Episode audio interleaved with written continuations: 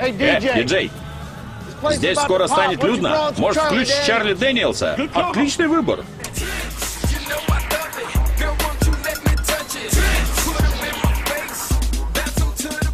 Никто не может указывать диджею заявка, что ставить. Как только начнешь ставить музыку по заявкам, утратишь всякое уважение. Утратишь уважение, утратишь власть. Только не сегодня.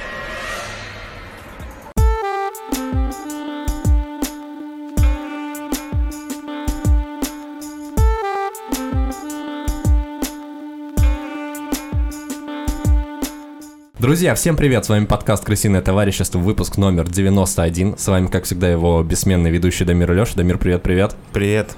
И сегодня возвращаемся к нашему классическому формату. У нас сегодня в гостях э, Алексей Синецкий. Леш, привет. Всем привет. Как привет. твои дела? Да, вообще все супер. Это классно. А, Леша, руководитель контент-студии. А, также в прошлом он занимался музыкой, а, достаточно профессионально, насколько мне известно. Ну, из всех людей, которых я знаю, ты профессиональней всех. Спасибо. Ей, ей занимался, вот, и сегодня мы об этом поговорим, а, как ты пришел от музыки к монтажу видео и потом к продакшену.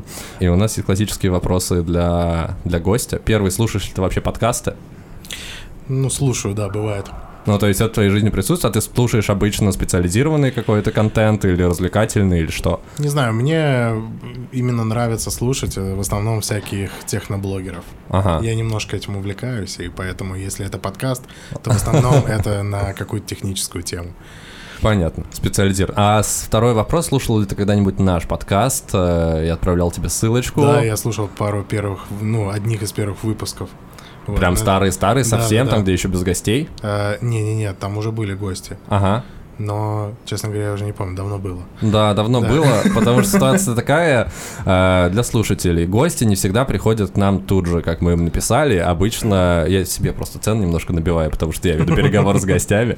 Вот, иногда это длительный процесс, нужно все состыковать, чтобы всем было удобно, удобное время. У нас даже есть форма э, обращения и все такое. Вот, но я рад, что мы что мы наконец состыковались, да. и сейчас классно проведем время.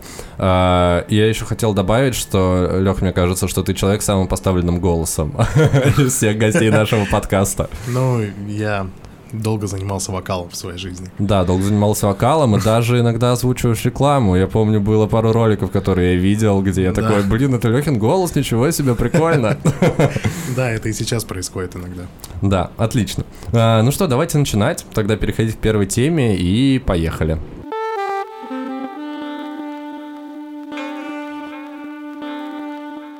Так, ну и начинаем мы, как это обычно бывает, наверное, с детства. Можешь немножечко рассказать, как вообще в твоей жизни появилась музыка, как ты начал ей заниматься и во что это в дальнейшем вылилось?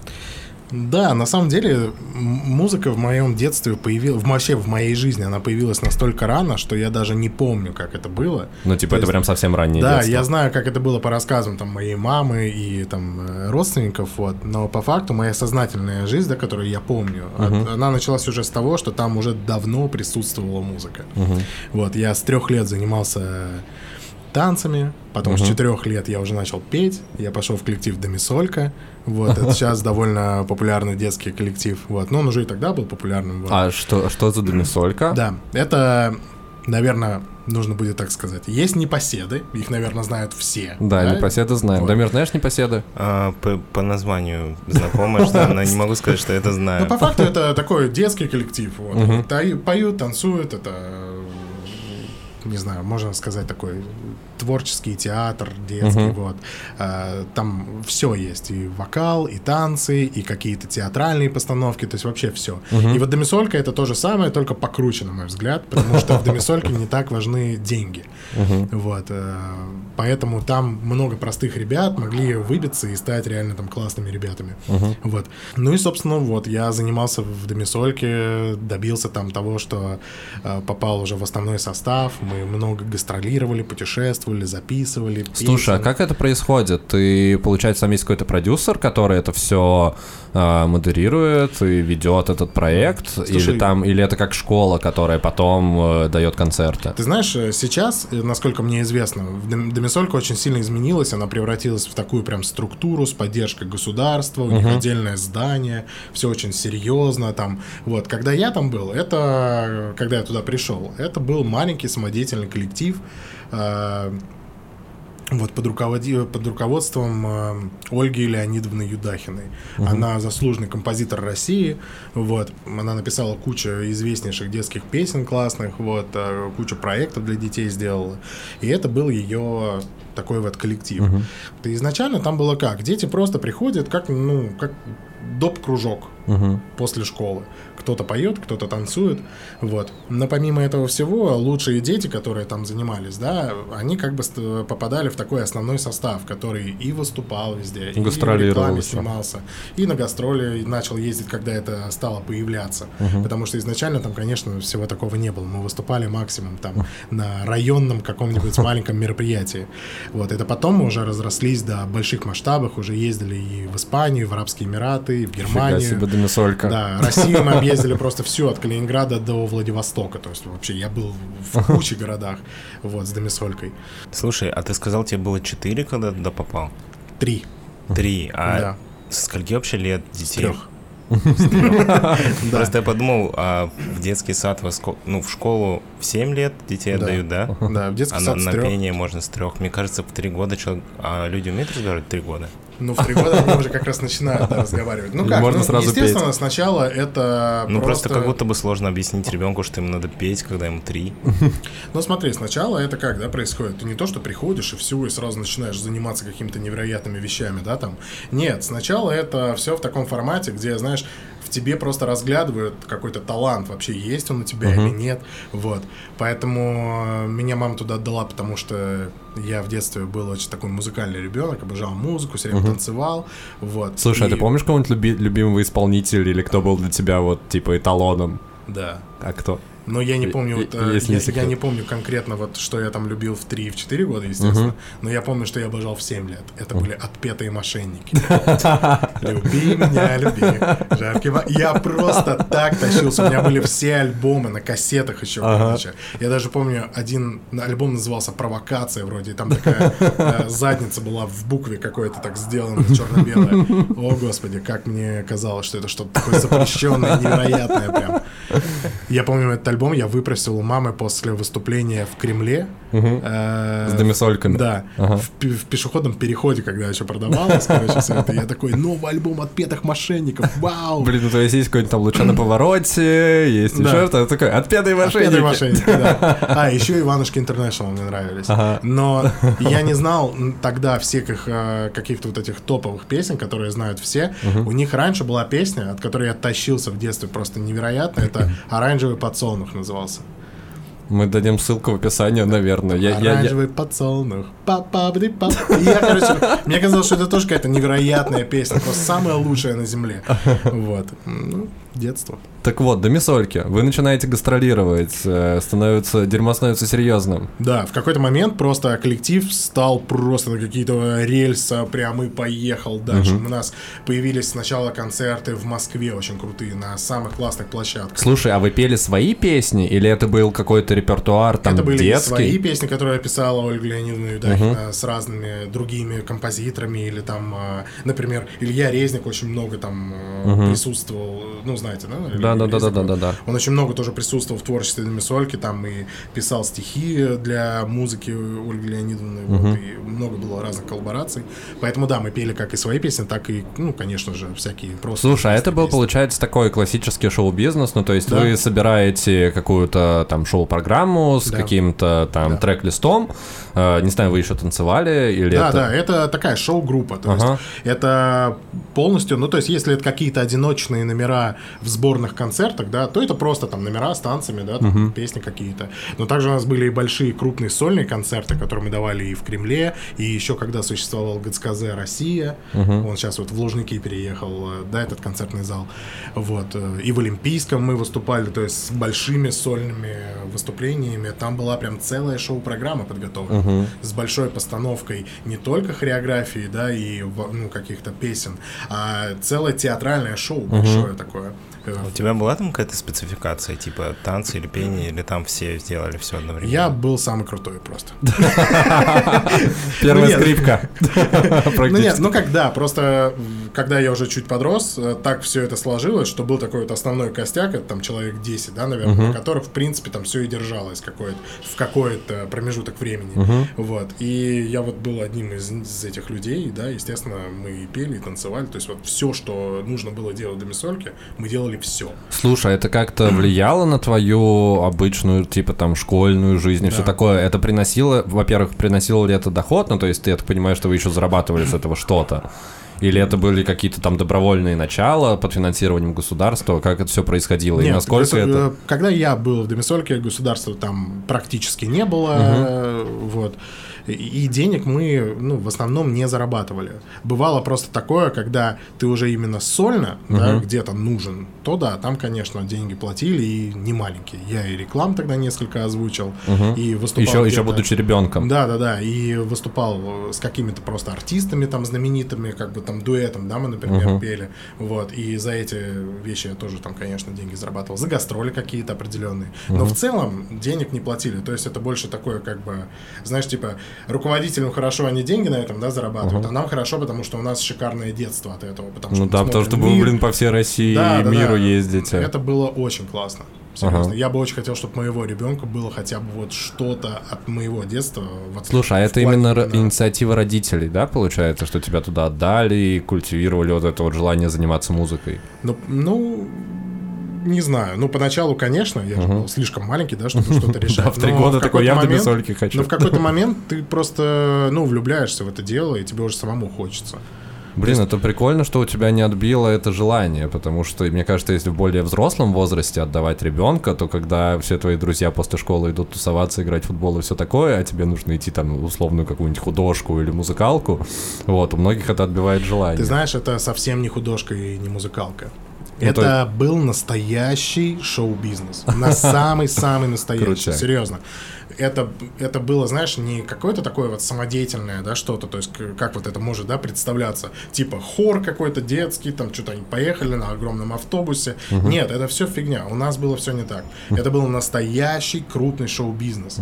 То есть вот все, что происходит сейчас там со знаменитыми звездами, все это было у нас, только у детей. Реально. Свои скандалы, интриги, расследования. Вот. Огромное количество гастролей, отелей, постоянно какие-то перевозки, перед, э, эти записи в студиях, озвучки. То есть это было очень интересно. И когда мне пацаны говорили в школе, пойдем играть в футбол, мне вообще не хотелось играть в футбол. Мне хотелось туда ехать. Это было гораздо круче. Такой у меня залы по всей стране, чуваки, какой футбол, о чем речь? Ну, типа, да, знаешь, там э, даже на выпускной, да, вот когда в моей школе э, у всех был выпускной в Олимпийском, знаешь, типа там скидываемся по 5 тысяч, будет выпускной, я выступал в Кремле на свой А. выпускной. Типа, и выступал перед э, выпускниками, как бы, другими. Вот, и это было очень круто. Слушай, а тебе не рвало это... Тебе не рвало это крышу в какой-то момент? Ты до какого возраста примерно вот работал с домисольками, ездил по всей стране, гастролировал и Ну, так смотри, далее? ну, Домисолька это в любом случае детский коллектив, и когда ты уже бородатый дядя, там уже делать тебе точно Ну да, нечего. выглядит странно, как Да. минимум. И, естественно, когда там тебе уже лет 15 исполняется, уже сами руководители, они не знают, да, там, куда тебя особо э, пихнуть вообще, в какой номер поставить, да, там, что с тобой делать. И ты в основном, если ты как бы классный, да, то тебе там стараются давать сольные номера, где коллектив будет у тебя уже на подпевках, да, потому что, ну, ты уже слишком выбиваешься из этой общей детской массы. Вот. И в какой-то момент ты уже сам понимаешь, что тебе там делать нечего. И вот я в 16 лет ушел сначала. Вот, как бы из Домисольки, все, целый год не ходил, не занимался. Вот, но потом э, мне позвонили, это, мне кажется, был 2009, наверное, год или 2008. Вот, мне позвонили из Домисольки, говорят, Леш, ты нам нужен, вернись еще, пожалуйста. Вот, я вернулся еще на год. Вот, мы там э, серию таких больших выступлений сделали э, на разных площадках. В Владивосток успел съездить тогда. Вот. И ушел уже с концами. Мгм. Такие дела. То есть, по факту, я там был где-то до 19 лет, вот так, до 18-19 лет. Но при этом это все приносило тебе удовольствие, ты планировал свою жизнь в дальнейшем связать Конечно, с да. музыкой. Я уже в конце того, как был в Демисольке, я уже собрал свою рок-группу, мы там Фига играли себе. ракешник, такой, причем жесткий. Все началось с поп-панка, там, скейтерского Ну, слушай, это как раз год, типа 2007-2008. Это вот, да, как раз был плюс-минус. 2007 год. Нет, группа у меня первая в 2006 году появилась. А в 2007 году мы уже пытались играть какую-то эмотину такой, там, э- эмо-кор какой-то. А в году 2008 мы начали играть дедкор. Ага. И мы очень долго играли в дедкор. Года до 2000, наверное, не знаю, 11 Да, 11 Не А слишком как долго. эта группа вообще? У тебя получилось достичь какой-то популярности этой группы или где-то хотя бы играть? Э, Ну, ты знаешь, э, такой настоящий успех у меня уже появился именно в диджейнге, ну, где вот действительно Мгм. гастроли, там все такое. А во всех моих предыдущих проектах, да, где я себя пробовал, это всегда было что-то около. Вот знаешь, вот э, мы собрали там, например, клевую рок-группу, у меня их было много, штук 7, наверное, 8. Но вот последняя рок-группа, да, самая последняя, э, у нас наконец-то получилось собрать классный материал. Нас стали узнавать, нас стали приглашать, выступать постоянно. У нас там каждые выходные было выступление. Там клубы «Точка», «План Б», э, «Квадрат», я не знаю. Ну, всё по Москве. все эти- да, «ИКСО» тогда был клуб какой-то. Да, это все в Москве, но нас начали уже приглашать и в Питер иногда, и в Рязань там какую-то, да, условно. Другой вопрос, мы не доехали туда, но нас начали приглашать. Вот, и на то время это был такой прям реальный показатель того, что ты вот успешная группа, да, какая-то плюс-минус. Ну, потому что индустрии еще, мне кажется, не было как таковой в стране. Ну, типа, из андеграунда было вообще, очень то есть, сложно ну, выбиться. По факту из тяжелых групп известных, да, и в России это Так были чё, там блин, Аматоры, да. Стигматы, 7 штук баксов, ну, это набор там из 5-7 групп. Вот. Ну, которые и- все-таки все равно более коммерческие, как мне кажется. Да, у них у всех были продюсеры. У них у всех были продюсеры. Да, абсолютно. Вот. Либо они в тусовку попали, либо у них был продюсер. Вот. А мы как бы такие были ребята, которые просто из ниоткуда, прям вообще, там, знаешь, с нуля. Мы вообще с, с первым организатором, который нас начал на выступления приглашать какие-то в клубы, на вот эти такие говноконцерты прям ужасные, где три пьяных подростка вот такие головой мотают на танцполе, и все, и ты играешь. А, Мы с ним познакомились случайно в Макдональдсе на Пушкинской. Мы просто сидели, Звучит ели как вот история вот успеха. После репетиции, знаешь, у нас эти гитары, железо барабанное, там все вот это все с собой. Он к нам такой подходит, такой, пацаны, у вас что, группа? А она, мы мелкие, нам там сколько, 17, там 18 лет, даже меньше, наверное, 16-17, вот. А, а барабанщику у нас вообще было 14 тогда. Он такой, вы группа? Мы такие, да, да, а что вы играете? Мы такие, дедкор. И он такой, чё? Он охренел, он дядька такой, ему там лет 30 уже тогда было, или 25, что-то такое. Он такой, что такие мелкие дедкор фигачите? Ну-ка давайте приезжайте и покажете мне, что вы можете. Он нас поставил, ну, мы дали как бы нормально для детей. Он такой, круто, вы теперь будете всегда у меня играть. Такие дела. Ну, с рок-музыкой в итоге нифига не задалось, э, потому что мы разосрались с барабанщиком нашим. С 14 М, Нет, это А, уже был другой барабанщик. Это уже был последний барабанщик, но они, кстати, лучшие друзья, вот эти барабанщики. Первый и последний. Вот. а, Слушай, а музыку ты при этом сам писал? Ты это продюсировал или вся тусовка, она была такая около Мы писали, музыкальная? ну, знаешь, вот в разных группах мы как-то все время там координировались с разными людьми, да, то есть каждый пытался что-то внести, естественно, барабанщик драм-партию пишет, да, там. А ты при этом был на гитаре и вокал, или ты был чисто вокал? В одной группе я был сначала на гитаре и вокал, в другой группе я вообще на, на барабанах играл, потом, а в последней группе я был э, просто вокал, вот. И мы как-то с гитаристом писали музыку вот в последней группе. Ну, то есть это был именно, это были не каверы, это был прям Это свой, был свой кавер. контент. Ни который- одного кавера мы вообще не сыграли. Вот, все пытались, типа, сразу свое. Вот. Но опять же, я не могу сказать, что у меня в группе там были все какие-то суперпрофессионалы, за исключением барабанщика. Барабанщик был прям топовый, конечно, у нас. Э, Но с очень сложным характером. Слушай, я хотел еще спросить по поводу того, что у тебя как такового музыкального образования не было, или оно было вот в домисольках ты его получал? Ну, то есть какой-нибудь там сальфеджио и все нет. такое? Я пытался ходить в музыкальную школу, когда я уже был взрослый. Мгм. Мне было лет 13, и я такой думаю, блин, ну если я хочу свою музыку, свою жизнь связать с музыкой, то ну нужно, нужно знать хотя бы ноты. Хотя бы да, сольфеджио. Хотя бы как-то, хотя бы что-то нужно же ведь знать. Вот, и я пошел в музыкальную школу. И я теперь понимаю, почему люди не любят ходить в музыкальную школу. Это самое скучное, что можно представить в своей жизни. Я не понимаю, почему люди, которые там преподают сольфеджио, музыку, или, знаешь, которые занимаются какими-то а, творческими вещами, я уверен, что и в художественных школах это тоже присутствует. Это такое, знаешь, невероятное высокомерие у всех преподавателей к детям, то, что, о, вы все холопы. То есть, знаешь, нет никакого интерактива с детьми. То есть нет вообще ничего. То есть тебе просто неинтересно. Они это все объясняют тебе тупо по учебникам, и ты такой сидишь, такой, господи, пожалуйста, убейте меня, пристрелите. Я не хочу сидеть и полтора часа это слушать. И я год отзанимался и ушел. Ну, типа, решил, что это... Да, я пошел на класс гитары, Ага. я там получил навыки определенные за этот год, самые основные, и уже сам дальше научился играть на гитаре круче, чем меня бы там научили. Слушай, а писали вы при этом музло? Это было так, что типа вот прикольно звучит, вот прикольный звук, вот прикольная партия. В таком ну, формате естественно, это да, было. мы ориентировались там на группы, которые нам нравятся. там. ну, естественно, Уже не отпетые мошенники. Ну, конечно, Что у вас да. было? Что-то пытались там как бы спереть у них, да, какие-то куски, что-то там переделать. Ну, как это обычно делается. Вот. Абсолютно у всех, и у дизайнеров, и У всех, режиссеров, там, абсолютно у всех, да. Не украл, а вдохновился. Ну, есть же ведь всегда что-то, что как бы на тебя влияет. Ну да, да-да-да, по сути, все придумано до нас, мы с этим согласны, и та- так это и работает. А, слушай, еще, я думаю, подзавершая эту тему перед переходом к диджеингу, саунд... Это еще не все. А это еще не все? Ты хочешь еще добавить? Да. Ну давай. После рок-музыки Ага. я подумал, ну, рок не стрельнул, значит, что надо делать? Рэпчик. Ну как раз года десятый уже, да, примерно? Это был вот как раз десятый год. Э, Это вот последний год существования моей группы, да, еще рок-группы. И у нас в моей школе учился парень, э, у него был псевдоним Lil Can. Сейчас это супер мощный правый чувак, раскачанный просто до невозможности. Но тогда это было такое, йоу, чуваки, здорово, как дела, там, чиксы, Делаем все дела. Он прям такой, Тимати на минималках был, вот реально такой, знаешь, прям вот э, не очень э, классный рэпер. Вот.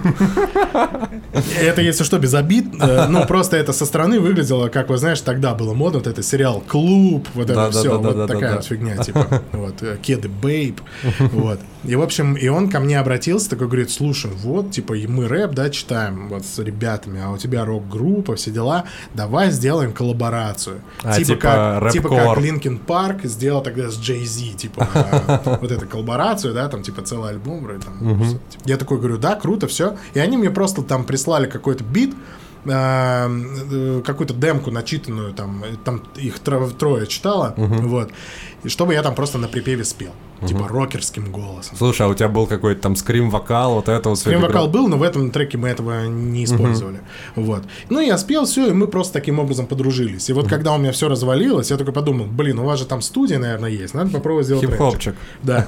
И первые там попытки, ну, я вообще не рэпер, на самом деле, как оказалось. То есть это просто отвратительно было, ужасно. Мой первый трек был под бит из GTA 3. Я такой, да, это было... Это такая просто дичь была. Возможно, текст там еще какой-то плюс-минус нормальный. Слушай, а что за тематики? Ты помнишь тематики? О чем вообще ты пишешь, когда тебе типа 17 Знаешь, э, лет? мне кажется, самая большая проблема всех молодых рэперов это то, что они пытаются эм, взять какие-то проблемы, которых у тебя нет на самом деле. И поэтому это все звучит очень глупо. Читайте, пацаны, если вам 13-15 лет, там 17-20, читайте вот о том, что у вас реально есть сейчас. И это будет гораздо более правдиво, круто и офигенно. Именно поэтому стрельнули всякие Моргенштерны и все остальные. Потому что они не пытаются казаться кем-то, они просто ну, делают то, кем они являются именно сейчас. Если у вас проблемы с ЕГЭ, напишите рэп про проблемы с ЕГЭ. Да, ну типа выстебите это как-то там, все это будет офигенно. Вот. Поэтому мои первые потуги в рэпе были ужасны, но в итоге все закончилось очень прикольным проектом, э, который назывался O-Prime. Э, Это Честно, была какая-то команда, хип-хоп. э, я познакомился с парнем, его звали Alex V, я с ним потом еще, ну не в смысле это его настоящее имя, его звали Леша. Мне вообще на Лешу в жизни везет, очень много вокруг меня. Вот. э, Популярное имя, что, ну хорошее. шикарно. Я считаю, лучшее имя вообще. Самое. Вот. И, в общем, э, получилось так, что я с ним познакомился на этом лейбле как раз вот с рэперами. Вот. И мы с ним решили сначала сделать совместный трек какой-то просто такой необычный. Не прям рэп, а сделать что-то более попсовое, интересное, может быть, забавное даже, да, там все. Вот. Тогда еще не было в моде, знаешь, популярен вот этот, а, типа, как это называется, joke рэп, да, типа, ну, с шутками, типа, А. типа хлеб или сквозь баб, вот это вот все. И мы тогда хотели сделать, ну, что-то такое, типа, прикольное. И в итоге это все вылилось э, в целый проект, который назывался O-Prime, и он был капец какой популярный. Типа ВКонтакте че все шерили друг другу, Просто скидывали. жесть, да, то есть э, тогда еще, ну, не было всяких инстаграмов, да, особо и все такое, вот, но ВКонтакте просто это было очень популярно, нас начали приглашать на какие-то интервью все время, на радиошоу, куда-то какие-то, все время что-то от нас хотели, каким-то журналам что-то давали интервью, все время концерты постоянные, но самый прикол был в том, что нас почему-то полюбила аудитория, не которая как бы слушает попсу и рэп, а которая слушает тяжеляк жесткий. Ну, то есть это отголоски вот этого Да, дедкора. я так понимаю, что просто в то время была такая группа в Америке, Бриз Каролина, да, она и сейчас как бы есть, вот, и она, они тоже были такие, знаешь, типа стебные попсовые ребята с очень прикольной музыкой, но довольно стебные, да, такой, и максимально электронный. Но они были всегда в лайнапах вместе с там со всякими группами, там Атак, Атак, там, ну, со всякими жесткими, короче, группами, пост-хардкором. Вот. И, наверное, нас как-то по аналогии начали слушать. Ну, типа, Слушай, а это в сейчас можно где-то найти в том же ВКонтакте, Да, конечно, на стримингах? конечно, конечно. У нас несколько альбомов вышло, и, в принципе, они все стрельнули неплохо. И все, опять же, закончилось. Вот почему я все время говорю, что у меня все предыдущие проекты были какие-то не до. Потому что все это закончилось очень странно, но довольно интересно. Э, У вот этого Леши был какой-то друг, у которого там ну, бабки водятся. Я, честно говоря, так до сих пор не знаю, кто он, что он. Вот. э, Ну, парень вроде мне показался э, приятный. И он нас познакомил с каким-то там клевым продюсером. Я такой думаю, ну, вообще класс, все, жизнь удалась. Сейчас будем бабки, да, грести, зарабатывать. э, Будем писать музыку, и все классно. В итоге нам этот продюсер по факту просто все испортил. Он э, решил перезаписать наши какие-то топовые песни, чтобы их на радио отправить. В итоге он нас кинул, никакого радио не было. Этот Артем ему, ну, этот парень, да, заплатил кучу денег. И все, Типа за промоушен и все такое? ну да, ну в общем, в итоге мы разругались между собой еще на эту тему, потому что я очень быстро раскусил всю эту подставу, а мой напарник нет. И он до последнего верил в это все, а я, как говорил, Леш, хватит фигней страдать, давай делать что-то дальше. Вот, и в итоге мы разругались, все-все-все разругались, и все, и группы нет. Вот. И вот уже только после этого появился диджейнг. И к этому мы перейдем, я думаю, в следующей теме. Да. Вот, получилась такая интересная затравочка, очень много составная из разной музыки. Вот, на этом будем переходить дальше. Да.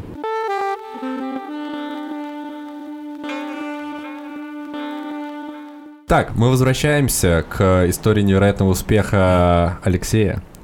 А, После э, дедкор коллектива, хип-хоп команды, ты понял, что нужно уходить в диджейнг. Ты уже об этом немножко упомянул. Как это произошло? Короче, на самом деле это было очень странно, потому что к моменту окончания проекта вот О-Prime, да, я уже начал заниматься битмейкингом. То есть уже довольно неплохо. Я уже начал даже... Ты сам вам писал биты как да, раз да, для да. Я уже начал там и саунд-дизайном что-то увлекаться, и все такое. Уже даже немножечко продюсировал там друзей своих каких-то музыкантов. То есть, ну, в плане музыку, да, для них делал. Вот. И, если честно, когда у меня вот этот э, коллектив Prime распался, я был вообще супер в унынии, я не знал, что мне делать, мне было капец как грустно и печально. Вот, у меня был друг тогда, Коля, э, он был гитаристом у меня в группе, вот, и он такой мне говорит, Слушай, ну сейчас все делают трэп. Сейчас это... Не-не, не трэп. Тогда еще не было известно слово трэп. Тогда все говорили свэк музыка. Свэк музыка, свэк диджеинг, вот это все. Вот, свэк вечеринки там в Америке, да, типа вот только-только начали такую популярность набирать. Вот, он такой, давай делай вот трэп. Вот делай его. Типа, будет прикольно. Я такой, а что это? Что это такое? Я не знаю. Тогда знаю никто такого знал. слова. Ну, тогда реально никто не знал, что такое трэп. Вот. И он мне такой скинул там какого-то диджея Узи. Ну, вообще это крутой диджей. Ну, я тогда такой думаю, ну, какой-то Узи, хрен его знает, кто это. Вот. Я послушал такой, ну, там характерный вот этот, типа, 808 кик, такой бас, да, типа, вот.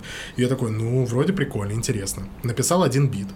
Просто сам, типа, по- послушал, Да, как да, это примерно просто, звучит? просто вот написал один бит такой, думаю, ну, блин, вроде прикольно, вроде прям так и звучит. Мне нравится, круто, качает. Прям я как-то въехал в эту движуху. И проходит неделя, и я такой думаю, слушай, ну хочу выложить этот бит, Мгм. посмотреть, что народ скажет вообще в целом. У меня же много там старой аудитории, да, ВКонтакте осталось, там все такое. Где-то у меня было тогда на странице где-то 9 тысяч друзей, типа. Мгм. И это вот все добавилось вот в- за время вот музыкальных каких-то моих там похождений. Вот. Я такой думаю, ну выложу и все такое. Посмотрю, что люди скажут. В итоге я такой думаю, нужен псевдоним какой-то. Я же не выложу это как Леша, блин. Ну, типа, странно как-то. Вот, нужен какой-то псевдоним. И опять же, я неделю ломал голову, я не знал, какой псевдоним. Я всех друзей задолбал. И вдруг мне этот же Коля, он такой говорит, давай ты будешь Рейр. Я такой, блин, как круто звучит, мне нравится. Про, просто коротко и как-то запоминается. И еще перевод классный, типа редкий. Прям, Вау, офигенно. А, И спустя неделю я к нему прихожу домой, и я понял, откуда он это взял. У него на стене висел плакат какой-то со скейтбордистом или с каким-то этим сноубордистом, где просто гигантскими буквами было написано «Рейр» и там что-то да-да-да. Я такой, я понял, откуда ты это знал. Если просто по телефону говорил, он вдруг резко такой, типа, «Рейр», типа, нормально. Вот, ну и все, я взял себе этот псевдоним, он мне показался классным, мне подходит, вот, я выложил трек, и этот трек стрельнул просто сразу. Вот прям сразу. Его забрали себе э, на то время все паблики, которые вот э, посвящали как бы этой музыке, ну, свой контент. То есть туда, ну, он разлетелся просто нереально, было какое-то невероятное количество э, прослушиваний, добавлений, ну, репостов всяких, все там. Слушай, а тогда была какая-то статистика, ты мог посмотреть, э, ну, ВКонтакте ну, это и, все. Ты просто нажимаешь на вкладку новости и вбиваешь название трека. А, и тебе ведет. высвечивается все, где есть этот трек. И я просто оф- офигел. Ну, то есть, даже если там было не все, этого было слишком много. То есть я просто обалдел. Такого успеха не было. А никто разу. не понял, что... А все поняли, что ты чувак из России? Нет. Это Вот просто в все... этом и фишка. Э, Я сначала слышал, что кто-то говорит, что э, о, это парень из Дубаев, там пишут. Ну, в комментарии, знаешь, в пабликах. О, это парень из Дубаев, это там то-то, все-то, пятое, десятое. А я такой, я из России, пишу, типа, «Эй, это мой трек. Да не пизди, типа, это мой трек. Вот, э, то есть было много такого. Но в итоге паблики прям э, очень сильно меня распиарили. Ну, ты прям проснулся, типа, условно знаменитым. В Ну, не знаменитым, но типа я понял, что любой трек я сейчас выпущу, и его сразу начнут жестко форсить, прям везде. Вот. И так получилось, что я сделал еще где-то 2-3 трека. Они точно так же мощно разлетелись. Вот эти все девочки, мальчики себе картинку с треком на стену добавляли. Все, везде эти пистолеты золотые, тогда вот это всё, цепи, ну, свек культура. Вот.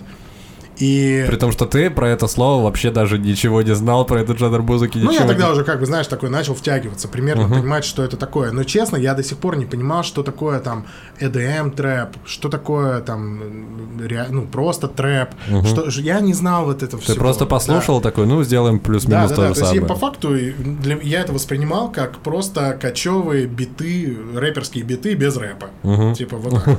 Вот. Я, если честно, до сих пор не понимаю, как люди отличают вот эти все тонкие э, разницу в поджанрах. Ну, знаешь, это... Ну да, но этим надо просто для заниматься. электронной наверное, музыки чтобы, это да. характерно, что у них прям очень-очень много поджанров. Да. И я честно слушаю, я не понимаю вообще разницу. Да. Я такой, что, в чём- Мало как, того, как вы вот отличаете скажу. одно от другого? Ты можешь спросить трех суперпрофессиональных битмейкеров, диджеев про название одних и тех же жанров, одних и тех же песен, и они тебе все назовут разные жанры. Потому что каждый там видит что-то свое. То есть, да, условно их очень много, но по факту лучше в это не ввязываться. Типа техно — это техно. У него там миллиард поджанров, но пускай это будет просто техно. Ну, так же, Типа, как, типа, хаос — это хаос да, просто. да, да, да, да. И с рэпом, с трэпом то же самое. Ну и вот, и в итоге потом тот же друг Коля мой, вот, а, он мне такой говорит, ты давай, тебе надо двигаться куда-то. Я такой, да надо, надо, прикольно.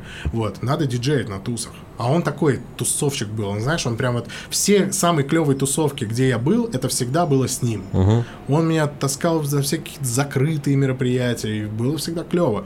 И он поэтому э, познакомился с какой-то девчонкой, которая нас в итоге свела с основателем вечеринок Бойчикс.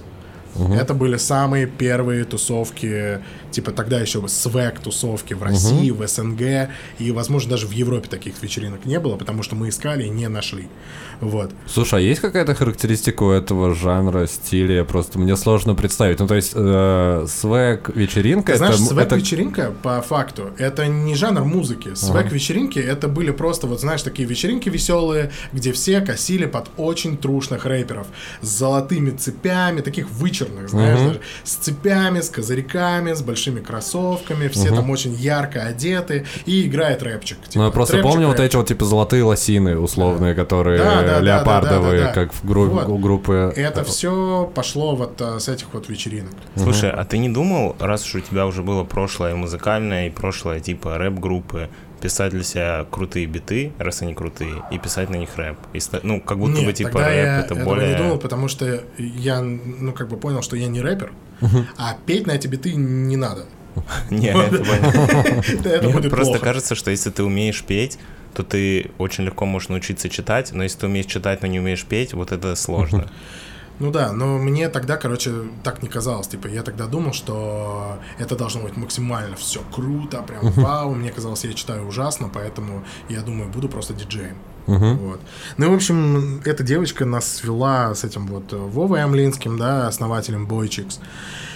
И он как бы сразу такой говорит, да, чувак, мы тебя берем к нам, давай. А у них на то время там было буквально три этих вечеринки, то есть по факту я там был с самого начала, и понеслась Тебя жара. сразу в лайнап берут. И... Сразу. Да, Мгм. мое первое выступление началось с гастролей, то есть даже не в Москве, сразу в Рязань том, что у тебя поехали. даже альбома еще нет. Не было, у меня было пару треков, но меня уже знали, то есть он меня именно поэтому по факту и взял, потому что он просто посмотрел охват людей, которые меня уже слушают, да, и все.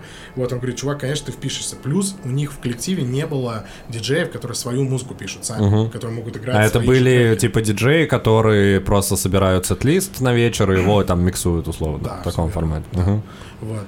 Ну, это, знаешь, как такая, типа, крю своя диджеев, которые на всех вечеринках вот играют. Вот, э, мы как бы в одной компании все вместе тусим. А ты выходил со своим контентом. Да, я выходил со своим. Ну, естественно, я не только свою играл, то там четыре трека играет полтора часа, это ну, странно. Слушай, а скажи мне, когда вот э, диджей выступает, ну, на концерте, Мгм. насколько вообще он играет в этот момент?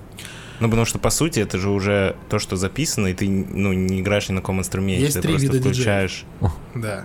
Есть диджей, э, который... Диджей Winamp, его можно назвать. Или диджей iTunes, неважно. Раньше Winamp, потом Winamp, нет, iTunes. Это человек, который просто у него треки играют сами по себе. Он такой, е, тусим, чуваки, давайте, да.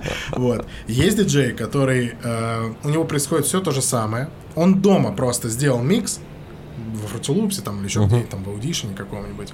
Э, Он сделал микс и делает вид, что он сводит. Я тоже так делал поначалу, потому что когда меня позвали на эту тусу, тусу Boy Chicks, у меня даже не было микшера своего, я, не, ну, я никогда не диджейл, я не умел этого делать. И я, ну, чтобы не обосраться просто, я, конечно, заготавливал Заранее сет, свёл? заранее, да, все свел, офигенно, вот. И так вот выступал первое время, пока учился Слушай, по сути, ты делать. просто приходишь, у тебя сет там на час, ты нажимаешь play и делаешь вид, что ты типа что-то... Ну, я там эффектики крутил А. какие-нибудь, знаешь, там, типа, э, там, частоты, которые играют, там, типа, чтобы крикнуть, эй, давай, чуваки, и дальше погнал. Вот, это вот такой вот диджеинг, э, уровень beginner, типа. А третий? Вот. А третий вид диджеев, это который прям реально сводит. И на самом деле... Прямо live Я думал, что это так просто. Сначала думаешь, ну что там два трека свести между собой. На деле это капец работа и капец э, много навыков нужно уметь для того, чтобы круто сводить треки. И если, например, какой-нибудь трэп, условно, да, его легко достаточно сводить, то вот эти вот диджеи, которые во всяких там э, машапы делают, там хаос музыки с какой-то попсой, с роком. Ну, машап это когда, знаешь, С несколько жанров смешивают. отсюда, голос с- другого трека играет, потом там какой-нибудь бит с четвертого, и все это так смешивается, и это превращается в какой-то просто супер шикарный бит, микс. Э, Это, конечно, достойно уважения, и это нужно просто невероятные скиллы иметь для этого. Слушай, а они разве не уже готовые а, треки сводят еще раз, которые они уже сводили? Или они их придумывают прямо на концерте? Нет, нет, конечно, это тоже, это как вот музыканты, э, гитаристы репетируют дофига, диджеи точно так же репетируют эти сводки. Это очень сложно. А в чем смысл, если никто не может понять, а, включил ты уже готовый или ты сводишь прямо сейчас? Ну просто ты не можешь, если Ну, ты гитарист, человек- ты не можешь играть на гитаре, типа, ну, Ну да, я ты либо играешь на гитаре, либо нет, это видно. Ну да, ну смотри, ну, во-первых, ну, диджей, ну, есть, конечно, такие вещи, да, когда там человек может этого просто не понимать, да. Но в основном я тебе должен сказать, что люди думают всегда, что даже если у тебя сведенный заранее сет, что ты играешь его вживую. А многие думают, что ты прям музыку вот эту прям вживую, прям сейчас пишешь при них. И это правда.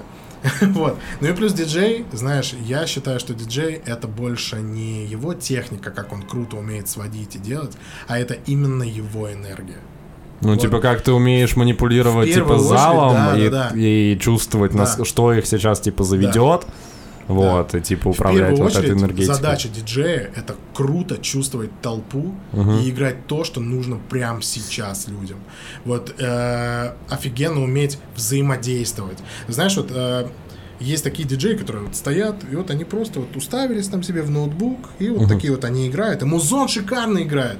То есть ты смотришь такой, вау, какая классная музыка. Но ты смотришь на диджея, а он как просто там олень какой-то стоит, такой, ну вот я вот круто свожу.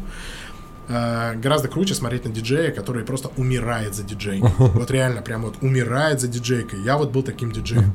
Я срывал голос просто нереально на каждой тусовке, потому что мне казалось, что орать в микрофон не круто. Круто вырубать музыку и прям на огромный зал орать голосом просто. Чуваки, давайте там все вместе! воу!» И это, и это народ заряжает, потому что ты как бы прям с ними. И ты можешь в этот момент легко прыгать в зал, и они тебя удержат, они тебя не уронят, потому что они в этот момент с тобой, они чувствуют каждое Блин, ну это прям панк-рок такой уже. Ну, своего рода, своего рода это и, ну, в какой-то момент можно было назвать современным, типа, таким, да, панк-роком, вот, э, панк-рок э, тусовкой, типа, потому что это гигантский такой кишащий народом танцпол, который э, никуда не уходит. и не Который за прется и хочет больше. Да, да, да. А на концерте ты никогда не сочинял сам что-нибудь с нуля? Э, ну нет, ну это Как? Я, не, я не знаю, просто как это работает, поэтому мало ли, может ну, нет, быть, ну, может есть быть, отдельно какой-то как бы даже программа там, для диджейнга, есть для написания музыки. Ты можешь в программе для диджейнга музыку написать. Максимум, что я делал, это когда я уже стал типа клевым диджеем, и у меня появились деньги на оборудование какое-то классное. Я себе накупил всяких а, вот этих сэмпл-машин, а, с- ну, сэмплеров всяких Да-да-да-да-да. разных. И я, да, я там иногда пытался импровизировать, типа там бит настукивал, знаешь, там какой-то вручную, и потом типа с водкой шел трек какой-то там дальше и все такое. Слушай, а ты помнишь свой вот первый выход в рамках тусовки там Бойчикс, например, Да. когда ты еще не знаешь, что это будет, Да, ты никогда да. в этом не участвовал, можешь Это рассказать? была чуть? Рязань. То есть А, вот, вот мое первое выступление в Бойчикс началось вот э, в Рязани. До этого я на Бойчикс не был ни разу. Ну и в Вообще, принципе не выступал Я, со, да, своей, я, со своим я просто диджеем. знал, что да, это крутая тусовка. Я был до этого на крутых, да, тусовках. Я думал, ну, наверное, это что-то типа того. Ох, как я ошибался. Это был такой разрыв. Это было так круто. И круче, наверное, в моей жизни уже никогда не будет, потому что круче этого не было ничего.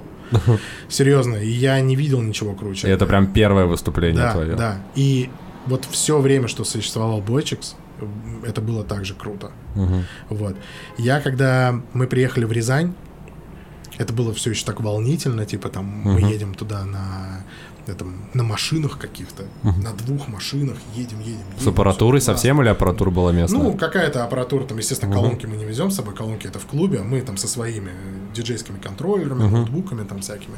Вот. Один парень у нас играл вообще на плас- с пластинок, типа, вот. Ну, там сложная система, это пластинки, не на которых музыка записана, а именно только для скретчинга. Да, да, да, да, да, да, да, я Вот. понял. Да. Все мы едем туда так волнительно, ты не знаешь, что тебя ожидает. Может быть, твою музыку вообще никто не примет, и люди такие все разойдутся. Ты такой, ну, едем и едем. Вот. В итоге мы туда приезжаем, начинается саундчек, все круто, весело, классно. И вдруг я вижу толпу людей, которая стоит у клуба. Там было раза в четыре людей больше, чем клуб вообще мог вместить. И я тогда понял, что будет офигенно. И это было действительно чертовски круто. Ну, не знаю, я даже не могу слов подобрать, чтобы это описать. Такой классной атмосферы.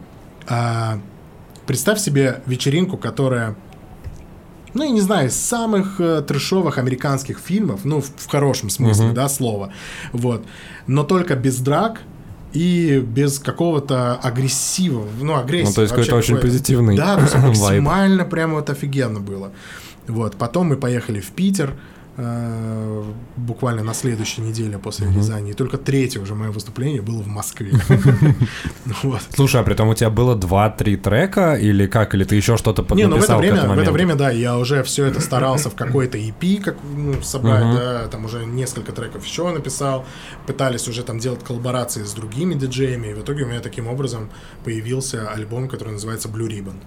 Вот, он есть на всех площадках, вообще на всех. Э, Да, в Яндексе мы послушали, я послушал. Да.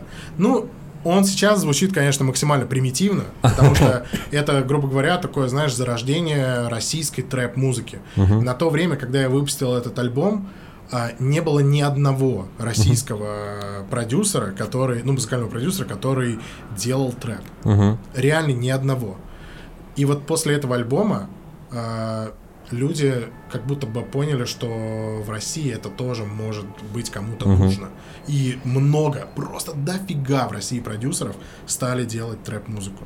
И это на самом деле довольно приятная штука, потому что очень многие именитые э, диджеи, да, там российские, там Мгм. диджей Мэг, Капелла, они, ну как бы, можно сказать, признают э, тот факт, что я был первый трэп-продюсер в России. Говорит, ну, в смысле, Типа, да. сейчас, типа, в интервью отсылаются или... или... Да, это бывает. Они в Твиттере пишут там об этом, и все там. Ну, такая приятная вещь. Да, это звучит действительно круто. Э, Так и, соответственно, начинаются вот эти тусовки, начинаются какие-то гастроли, туры. Да. При ну, том, что для тебя это все уже известно, потому что Домисолька осталась в твоей жизни, она была, Да, да, и ты... только ты... это начинаешь уже воспринимать, типа, знаешь, сразу на каком-то другом уровне, потому что здесь ты уже это сделал все сам. Ну, то Мгм. есть ты сам. Ну, ты сам продюсер, Твоя типа. музыка, она нравится, никто там не заставляет там тебя вести, да, куда-то, тебя хотят видеть в городе, тебя сами везут, тебе еще за это деньги платят, там все, вау. Вот. Ну и мы так вот ездили большой компанией Boychicks, пока, как и в любом классном офигенном коллективе, не начались опять же проблемы, и Boychicks развалился. Вот. А ты уже как сольный артист, потом дальше начал сам взаимодействовать или, или да, как это я уже на то время уже стал таким типа человеком, из-за которого в некоторые города даже нашу всю тусовку бойчик свезли целиком, Мгм. потому что там просто я. А по- появились еще параллельно артисты, которые так же, как ты, свое музло делали? Да, да. Ага. К этому времени уже было много ребят. К сожалению, многие из них сейчас уже тоже не занимаются музыкой, либо Мгм. они переросли во что-то другое, либо просто забили там, либо Мгм. они продюсерством начали заниматься каким-то. Вот. Но на то время, да, уже российских продюсеров было очень много. Мгм. Ну и, соответственно, тебя начинают звать в разные города, ты едешь турами Да. уже как сольный проект, полноценный трэп-артист. Да, да. И в тот момент я решаю сделать экспериментальный альбом, а, смешать трэп-музыку. Тогда еще очень стал популярен такой типа чиллаут жанр, потому что кальянные начали Мгм. очень развиваться. Ну да. И типа все такую типа чил рэп, э, какой-то там все вот это начали слушать, да, то еще не кальянный рэп типа Джакалиба, да, какого-нибудь, а вот такой трэпчик все пытались слушать, но только очень лайтовый. Вот. И я подумал, надо сделать такой альбом, смешать типа 80-е с современным таким чил-трэпом. И, и получилось очень прикольно. У меня этот альбом релизнулся на американском лейбле Club, Club Tapes. Это... А тебя прям нашли, позвали или как? Или ты через какие-то свои контакты? Сейчас расскажу про эту тему. Вот, этот альбом релизнулся там.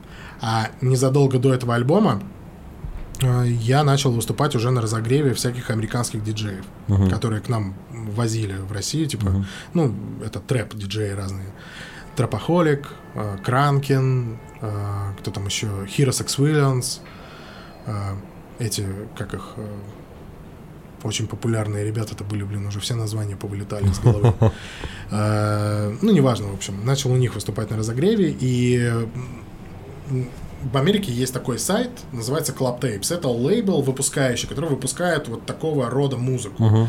И Тропохолик, он как раз артист этого лейбла. И когда он приезжал, с ним приезжала прям вся свита этого лейбла. Мы с ними очень классно заобщались, познакомились, потусовались, побухали, вот. Э, И вот основатель этого лейбла, он мне говорит, чувак, у тебя очень крутая музыка, типа, напиши мне, давай что-то сделаем. Мгм. Вот, и он когда уже в Америку уехал, я ему написал, и, собственно, вот мы выпустили мой альбом. И еще предыдущий альбом тоже он туда запихнул, но по факту вот э, мой альбом второй, он релизнулся уже на американском лейбле, собрал просто какое-то тоже невероятное количество позитивных реакций, прям и из Штатов, учитывая, что в этом альбоме я еще решил проэкспериментировать, и почти во всех треках я там пою. А, ты еще и сам добавил вокал все На ломаном английском, который у меня очень плохой. Я сам там написал на русском, через Google переводчик и друзей перевел это все как-то на английский. И в итоге мне американцы пишут, чувак, это круто. Я такой, вау, клево. Ну, не с точки зрения языка, но с точки зрения музыки. Не-не-не, все говорили, многие писали, типа, что и тексты интересные, но, возможно, они интересны тем, что они звучат, типа, там, привет, я ходить, говорить, делать. Вот так вот для них. Не знаю, вот. Но получилось очень прикольно. Слушай, а при этом международные гастроли у тебя были, или ты все-таки по России в основном ездил? У меня были определенные проблемы с международными гастролями. Меня звали несколько раз в Штаты выступать, в Европу, в Турцию я должен был ездить выступать. Угу. Но мне тогда было меньше 27 лет, и у меня не было военного билета. О. Поэтому выезд из России мне был просто закрыт. Вот, потому что в армии я не служил. Угу. Так получилось. И военного билета у меня тоже нет. Соответственно, ты не мог... Блин. Да. И это, на самом деле, был большой облом. Мы даже думали, что можно сделать, чтобы уехать, но в итоге это в очень большие деньги вставало, и мы угу. просто, ну, это было нецелесообразно. То есть те гонорары, которые я должен был заработать, они просто не покрыли этих затрат. Угу. Вот. И в итоге ты ездишь по России, становишься более там популярным, популярным, и в какой момент ты начинаешь перегорать или что произошло? Не, не в какой-то момент э, появляется супер пик популярности, да, uh-huh. это когда я решаю объединиться с человеком, с которым я делал коллектив у Prime, uh-huh. да, это вот этот Леша, uh-huh. э, который... Внезапно. С, да, с, с псевдонимом Алекс Ви, uh-huh. вот, и мы с ним решаем сделать э, такой прям трушный хип-хоп альбом, который называется Russian Bears, типа русские медведи. Мы делаем просто невероятно крутой продакшн, шесть треков, просто прям пушка, ну реально пушка музыка, альбом крутой. Я до сих пор его слушаю, он звучит актуально сейчас. То есть э, это прям клевые, классные треки. Леха написал офигенные тексты. Они не очень такие в плане вот это там наркотики и все такое, они такие больше клубного, да, формата, но очень круто все получилось. Мы релизим этот альбом на американском лейбле, и начинается прям вау.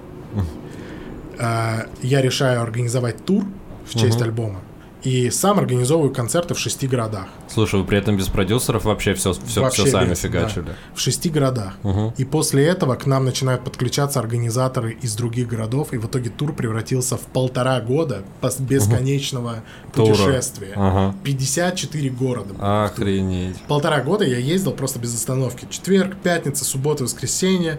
Это были разные города угу. каждую неделю. То есть вот такого было много. Ну, естественно, бывало там и меньше, угу. когда-то больше, вот так вот. И вы бомбили прям по всей России. Да, но в итоге Леша, он просто не смог со мной так ездить, потому что у него уже тогда была работа там и все такое, вот. А я ездил прям вообще везде, постоянно. Я жил в самолетах, в аэропортах, в поезде, там, типа... При том, что вся организация была на вас, оплачивали, организовывали все сами? Нет, я сначала только 6 городов. И то, как я договорился о выступлениях, да, ну, о туре. Я просто говорил, чуваки, у меня новый альбом, ну, организаторам, знакомым из какого-то города, uh-huh. они такие, да, все, мы тебя поняли, делаем тусу. Uh-huh. То есть я ничего не вкладывал вообще. Uh-huh. Но ребята отбивались хорошо, народу много очень приходило. Единственный был супер провальный концерт, это в Хабаровске, uh-huh. потому что в Хабаровске обо мне не знали вообще. И Опа. никто не пришел. Там, ну, знаешь, не то, что никто. Человек 10 было за всю ночь. А Но, зал на сколько, типа? А зал человек на 500, наверное, 600. Угу. Вот. Ну, просто пустой клуб.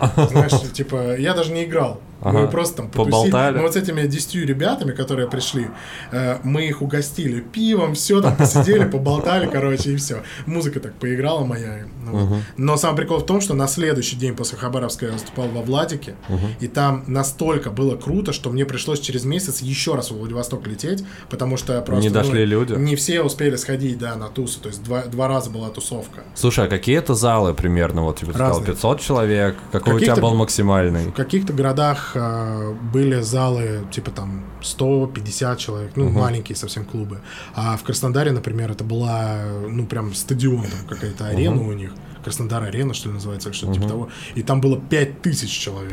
5000 на тебя и пришли. Это, и это мой тур был, да. Но они, знаешь, они как сделали? Они сделали тоже хитро. а, Организаторы решили мой тур приурочить еще к своему местному фестивалю электронной музыки, который что-то назывался что-то Басхант или как-то так, не помню. А, Но я там был как бы главным хедлайнером. На фотографии, на афише мое лицо там было только мое. Вот. Как бы все, вот там тур, альбом, Russian Bears, все такое. Вот, было очень круто. Но в Москве тоже много было больших площадок. Мы выступали, э, раньше был клуб такой, Moscow Hall. Он сейчас тоже есть, но он вроде переехал куда-то. Раньше он был прям на Маяковской. Э, Довольно тоже большое пространство. Не знаю, сколько там человек вмещается, но тысяч полторы, наверное, точно влезало. Мгм. Вот. Так и что, из андеграунда на экран, как говорится.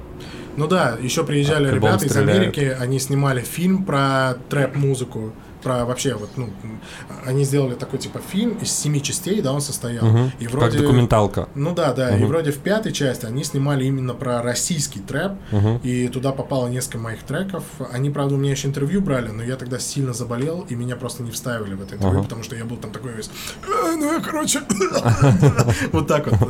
Но треки мои попали, и после этого эти треки получили очень большую популярность. Их э, играл Skrillex, их Нифига играл себе. диджей Snake, их играло дофига каких э, зарубежных, очень именитых диджеев, то есть нас в своих сетах. Слушай, а в мире электронной музыки, насколько я понимаю, это нормально, когда твои, типа, Да. Твои треки, во-первых, сэмплируют, во-вторых, играют другие диджеи, потому что это такая история про шеринг, про то, что все делятся. Ну, знаешь, смотри, там тоже есть, конечно, такая тема. Понятное дело, если ты в России в каком-то клубе играешь трек Скриллекса, то Скриллексу пофигу. Ну, да, в целом. играешь. А если Скриллекс играет твой трек, то тебе Ага. уже как бы не пофиг. Ты такой, эй, что за дела? Поэтому обычно, как делают американские диджеи, они прям пытаются именно связаться с тобой. Либо представительство, лейбл, да, связывается. Ну, то типа, есть- можно, нельзя? Да, вот можно, вот. нельзя, то есть вот так. Или это каких-то денег стоит там.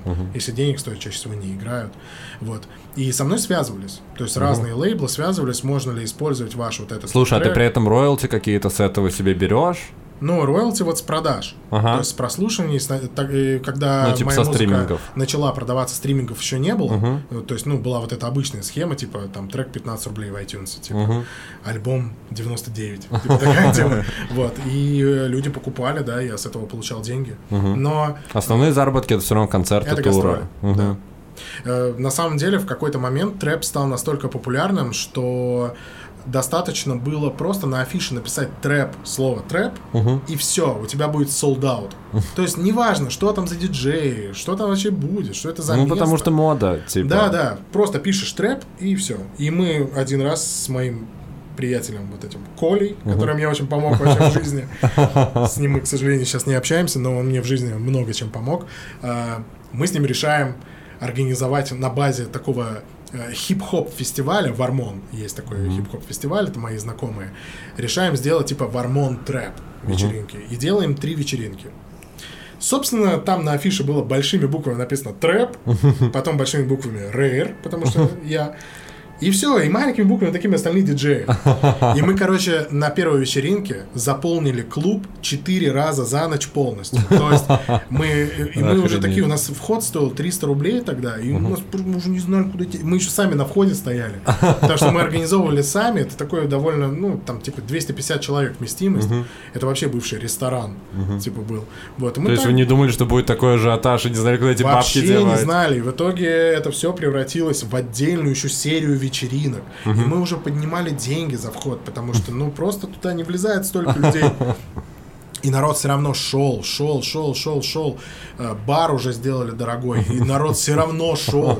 То есть, э, ну, мы и денег тогда заработали, конечно, и классно повеселились. Так вот, Russian Bears. Тур, тур проехали. Все стреляет, пик популярности. Да. И начинается жопа. Реально Ага. жопа, а другого слова нет.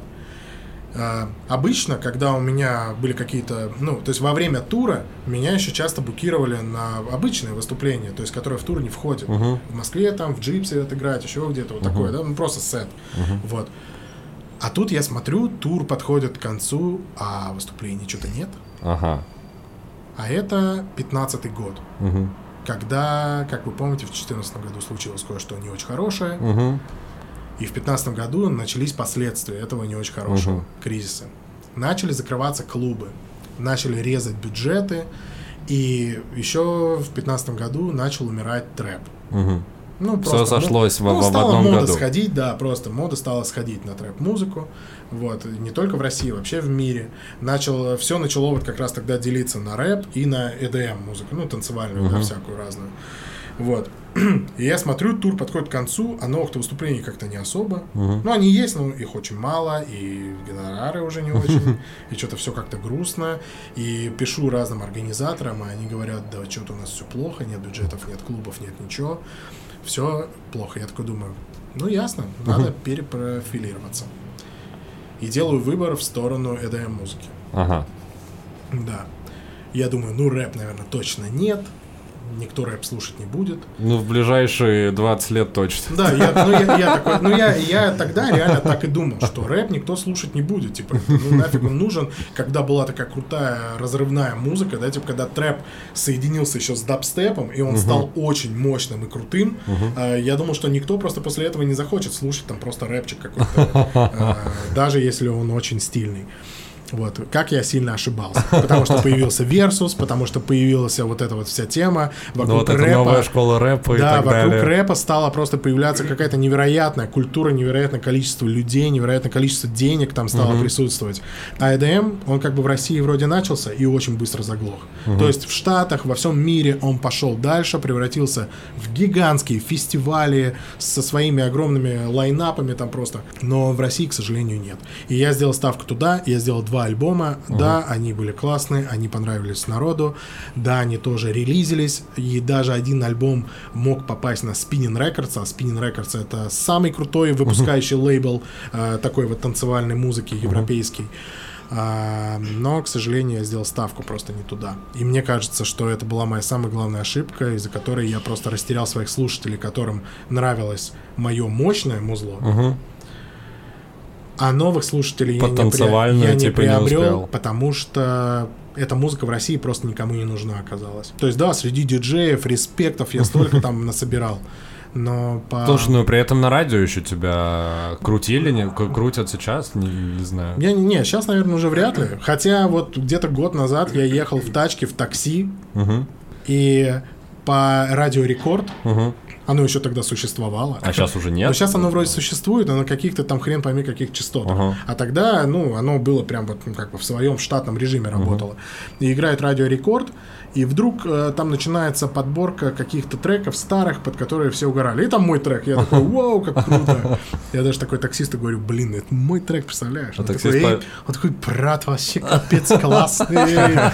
Такая, у вообще». меня бизнес на самом деле. Да, да, да, да, да, да. У меня тоже И бизнес. я просто так обрадовался, знаешь, мне нужно было в эту секунду с кем-то поделиться. Ага. Вот. Блин, это, наверное, вообще невероятное чувство. Да, да. Когда ты едешь и что-то такое, типа, привет из Я и прошлого. жене позвонил, там, типа, такой говорю, блин, представляешь, представляешь. Да.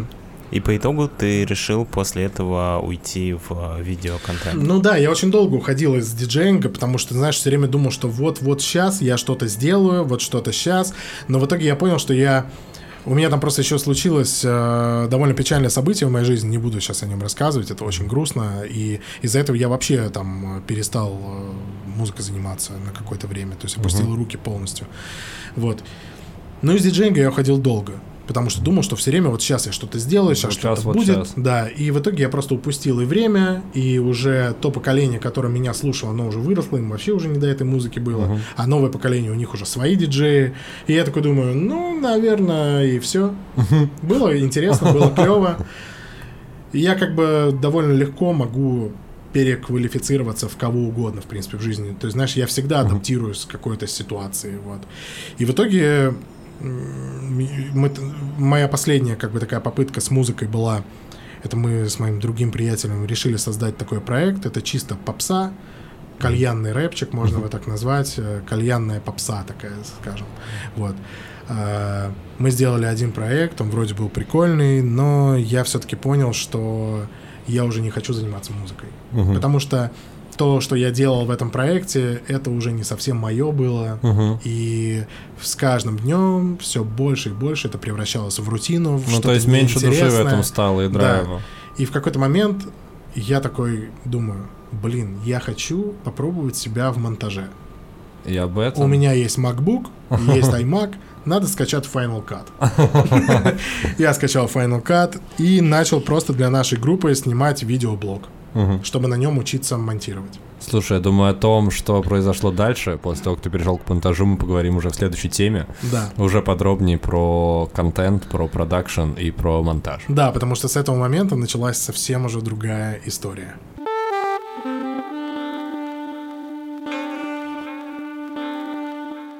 Ты себе скачал Final Cut. Да.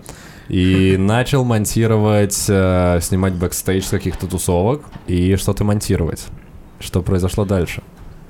А, Я просто начал влюбляться в это дело. Ага. Мне начало капец это нравиться. Именно Я- монтажить. Да, сначала монтажить. Я сначала типа думал, что сделать анимированные титры это что-то невероятно сложное. Я такой, воу, это нет, это там шесть высших образований нужно. Вот. И я сначала просто монтажил, пробовал там что-то цветокоррекцию какую-то делать. Вот. И прям втягиваться начал, втягиваться, втягиваться, втягиваться. И, ну, мне казалось, что у меня все равно очень плохой уровень всего этого дела, и вряд ли я смогу как-то найти себе работу в этом плане.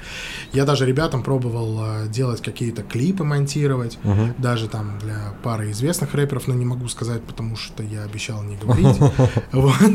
Ну, старые знакомства и старые тусовки Да, да, возвращались. То есть э, им просто понравился мой такой клиповый монтаж, да, типа прикольный. Они говорят, о, давай ты нам тоже так вот сделаешь что-то. Вот я делал, делал видео-приглашения там всякие, знаешь, типа вот эти видео-афиши. А, типа, для- которые в инсте, в сторис Да, там постят. для ЛСП концерт в Джипсе там был, еще там что-то Яникс, там вот, э, всяких таких артистов. Вот. Но как-то не думал, что я буду прям работать с этим. Мгм. Тебе это было просто прикольно, как фриланс, как какое-то Да. хобби. Да, но в это время у меня уже начала появляться семья, я познакомился с девушкой, да, вот, которая, собственно, сейчас моя жена. Вот. Привет жене. Если, да, если это слушаешь, привет. Большой привет, моя любимая жена Мария. Вот. Э, И, в общем, было так. Мы начали дома делать ремонт, и какой-то момент мы так задолбались от этого ремонта, все, и я думаю, надо какую-то работу искать, потому что все деньги этот ремонт сожрал. Классика. Надо уже, уже никаких накоплений нет. То, что мне там с музыки что-то прилетает, этого уже ну, категорически не хватает. Вот. И я думаю, надо искать работу. Но я не знал вообще, честно, Куда идти? куда идти и что делать. Вот. И мне жена такая говорит, слушай, ну ты же делаешь классное видео, ну попробуй, сделай резюме. Ну вдруг пригласят, ты же классно делаешь. Свои лучшие работы выбери. Я такой, ну ладно, попробую, просто сделать, попробую. Вот. И таким образом я устроился на свою первую работу видеомонтажером а, в магазин на диване. О, а я про это забыл. Компания... Ох, это были три недели волшебной работы. А что ты там монтировал вообще? В эти выпуски прям, да? Нет, э, у них, короче, было такое отделение, оно называлось... Блин, честно, не помню, как оно называлось, но, в общем, оно э, базировалось только в Инстаграм. И про- делал такие же продажи, как магазин на диване, но только в Инстаграм. И я брал вот эти их полуторачасовые передачи, где полтора часа тебе одно и то же говорят, типа, кастрюля, вы там, знаешь, вот эта фигня, типа, вы устали готовить, вы устали то, купите там вот эту штуку, она исправит вашу жизнь. Вот. И э, я просто брал вот эти полуторачасовые э, ролики и пытался их смонтировать в одну минуту. По факту это было очень просто. Ты просто берешь первую минуту, отрезаешь, и все, и там вся информация есть. Вот. То есть э, я приходил на работу, делал свою работу. А, подожди, за- это прям в офис ты ходил? Да, это даже да, не... да, а, ну да, это да. еще давно было, это Да, не- я до приезжал. времен удаленки. Ну, знаешь, я это воспринимал изначально сразу, то есть как, э, ну, я просто себя пробую в этом направлении, ну, посмотрю вообще, что как. Вот. И та- у меня было такое собеседование жесткое, как будто я в НАСА устраивался, серьезно. И я только потом понял, почему такое оно было. И собеседование заканчивалось тем, что ты приходишь на детектор лжи, вот этот э, Что? полиграф. В магазин на диване? Да, да, да. Там сидел такой супер э, злой дядечка, я не знаю, кто он там, ФСБшник или еще кто. Сидит вот так, смотрит на тебя таким супер пронзительным взглядом и задает тебе вопросы. Такой, вы когда-нибудь воровали? Ты такой, нет. Вы когда-нибудь там, не знаю, принимали наркотики? Ты такой, нет. Вы когда-нибудь там сдавали информацию, которую нельзя там никому говорить? Ты такой, не знаю, нет, наверное. Вот. И как бы он такой просто очень сурово какие-то галочки ставит. Вот. И все. Потом тебе говорят, что ты прошел, и потом, судя с, по общению с другими ребятами, прошли все. То есть, как бы, там нет, кто не проходит. Мне кажется, он вообще сломан, этот полиграф. Это так просто для Я думал, ФСБшник сломан. Может быть и так. Вот. А, И я только потом понял, зачем они это делают, потому что по факту, наверное, лучше вырезать тогда название компании вначале, чтобы говорить. Потому что они работают на ломаном софте. Это гигантская компания, в которой работают тысячи человек, и они не платят ни копейки за софт, который они используют. А это куча дизайнеров, всяких ребят, которые занимаются маркетингом, все. Это и они не платят. Ну, типа что. огромная структура, но Да. все пира Нам прям там проводили инструктажи, как правильно взламывать программы, с каких сайтов скачивать, какие э, серийники вводить, и Офигеть. такое, да. Как обходить блокировки там. Дамир, название вырежем. Да, обязательно. Вот, вот это название надо вырезать. Так и что, проходит три недели, ты понимаешь, что это недели, я понимаю, что тупиковое. ну это трэш. Я на самом деле начал работу искать дальше. А, Ну, типа, с первого дня, как я туда вышел, я обновил свое резюме. Типа, вот. И так получилось, что мне позвонили из DDB. Ага. Я не откликался на вакансию DDB. Это креативное агентство, если что, в котором Да. мы с Лешей познакомились, я тоже там работал какое-то время, много лет назад. Да, и на самом деле с DDB началась моя просто новая жизнь. Вот, я туда пришел, я капец как сильно волновался на собеседовании, потому что я понимал, что это уже не какая-то там фигня, да, а это действительно серьезное агентство, где делают серьезные штуки, где, ну, как бы, нужен настоящий профессионал. И При том, что такое- ты еще таким профессионалом не мог себя назвать. я не был профессионалом вообще. Вообще не был профессионалом, то есть по факту. Хотя на самом деле после я думал, ну, наверное, везде так, типа. Берешь с монтажиком-то я справлюсь, знаешь, типа, вот. А, И я шел туда такой, как бы, ну, волновался, но думал, что, в принципе, Думал, как бы подойду. себя продать. Да. И продал. На самом деле большое спасибо Косте, моему напарнику, да, который по факту меня на работу-то и взял вообще. Вот. И А так- там-то вакансия была вообще, мне кажется, под... Это был прям монтаж или это была под баннерку вообще история? Нет, это был именно монтаж. Именно Нужен монтаж. был именно монтажер. Да. Вот. И я туда попал. И на самом деле DDB, ну, оно реально полностью изменило мою жизнь. Вообще восприятие там себя в каких-то вещах, э, подход там к работе, к бизнесу, вообще к этому всему. То есть я там превратился в настоящего профессионала. И это, конечно, большое спасибо и креативным директорам, и коллегам, и супер гигантское спасибо это вот, конечно, Косте, моему напарнику. Который всему что тебя научил? Костя меня научил всему. То есть сейчас э, ну, я многому, короче, ему прям Я хочу, хочу выразить мнение, что Костя, если Костя, я не уверен, что Костя это слушает, но, на мой Это взгляд, вряд ли, да. Костя лучший моушен, э, не знаю, как э, России, но Москвы из всех, кого я знаю, просто лучший король. Да, он действительно очень хорош в этом. плане. Видеомейкинг, э, монтаж, Да, моушен, еще, это еще просто последний топ. год э, нашей совместной работы он очень э, сильно, плотно начал заниматься 3D-анимацией. Ага. И он делал там огромные успехи. То есть я видел вещи, которые он делает в 3D, и это, конечно, очень круто. Так вот, ты приходишь в DDB, устраиваешь, начинаешь монтажить. И это для тебя вообще новый мир, потому что это реклама, с которой ты раньше не сталкивался, насколько я Да. понимаю, только с точки зрения озвучки в детстве. Да, да. Ага. Я начал полностью погружаться в этот мир. Первые несколько месяцев мне было капец как сложно, а, потому что это сленг. Угу. Рекламный типа, слайд. Леш, надо там катнуть, флипануть. Ты такой, что надо сделать? Я не понимаю, говорите по-русски, пожалуйста. Но ты же как бы делаешь вид, что ты профессионал. И ты начинаешь дико гуглить, что эти слова значат. Потом такой, а, все, я понял. Вот. Но на самом деле я довольно быстро въехал. И вторая моя любовь была это motion. Motion дизайн. То есть я когда увидел, что делает Костя, и начал сам этому учиться, и я как-то прям быстро начал в это все дело вникать. То есть сейчас я, ну, ну, сейчас я круто делаю. Просто, про- просто делаешь это. Да, да, сейчас как бы в принципе э, ну, довольно Я помню один из первых проектов, я не знаю, был ли он действительно первым, для какой-то рекламы, это был, по-моему, майонез или что-то такое, где был, э, нужно было заменить пэкшот, И нужно было из статики сделать анимированный пэкшот, что-то такое. Ты помнишь эту да, штуку? Да, да, да. Это было просто капец. Здесь без мата просто не сказать. Это прям было жесткое мозгоебство. Когда мы каждый день, на протяжении, наверное, трех недель, каждый день с утра до ночи анимировали Статичную, Статичную картинку, картинку. чтобы Но она была итоге- как съемка. Но в итоге получилось так круто, что... Да, даже не отличишь. Вообще, да. Я помню, для этой штуки вырезал что-то, по слоям тебе отдавал. А, волосы я еще вырезал, Там была точно. такая симпатичная девушка, нарисованная на картинке. Да, и нужно Вот. было и волосы И анимировать. самый еще. прикол, дизайнеры сейчас поймут, и вообще люди из индустрии, у клиента даже не было послойника, это был просто JPEG. Ну, Да, типа, просто картинка, да. слитая со слоями, и нужно было анимировать слои, и чтобы камера еще в статичную картинку, типа, был небольшой зумчик на нее, чтобы Да. она...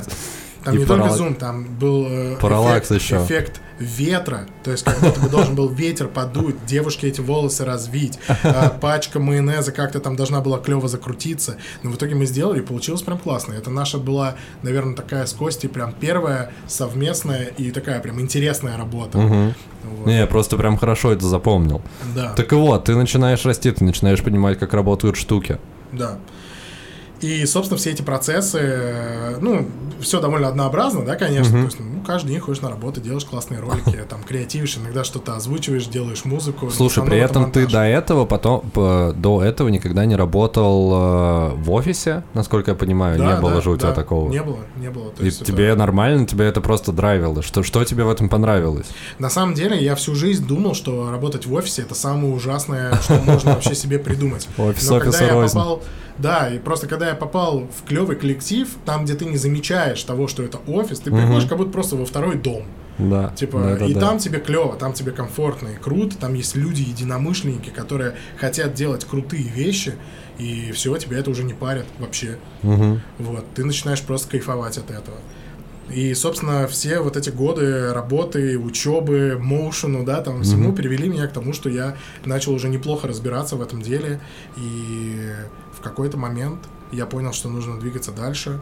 И меня сделали, собственно, руководителем этого направления Ага. нашей компании. Ага. Вот. И все, сейчас я отвечаю уже не только за э, вещи, которые мы делаем руками, Ага. но сейчас я... Слушай, а сейчас ты до сих пор сам еще что-то монтажишь, или Да, ты больше конечно. супервизишь, раскидываешь по команде? Э, Я бы сказал 50 на 50. То есть вот 50% занимает это работа руками, я сам делаю видосы, все. Вот.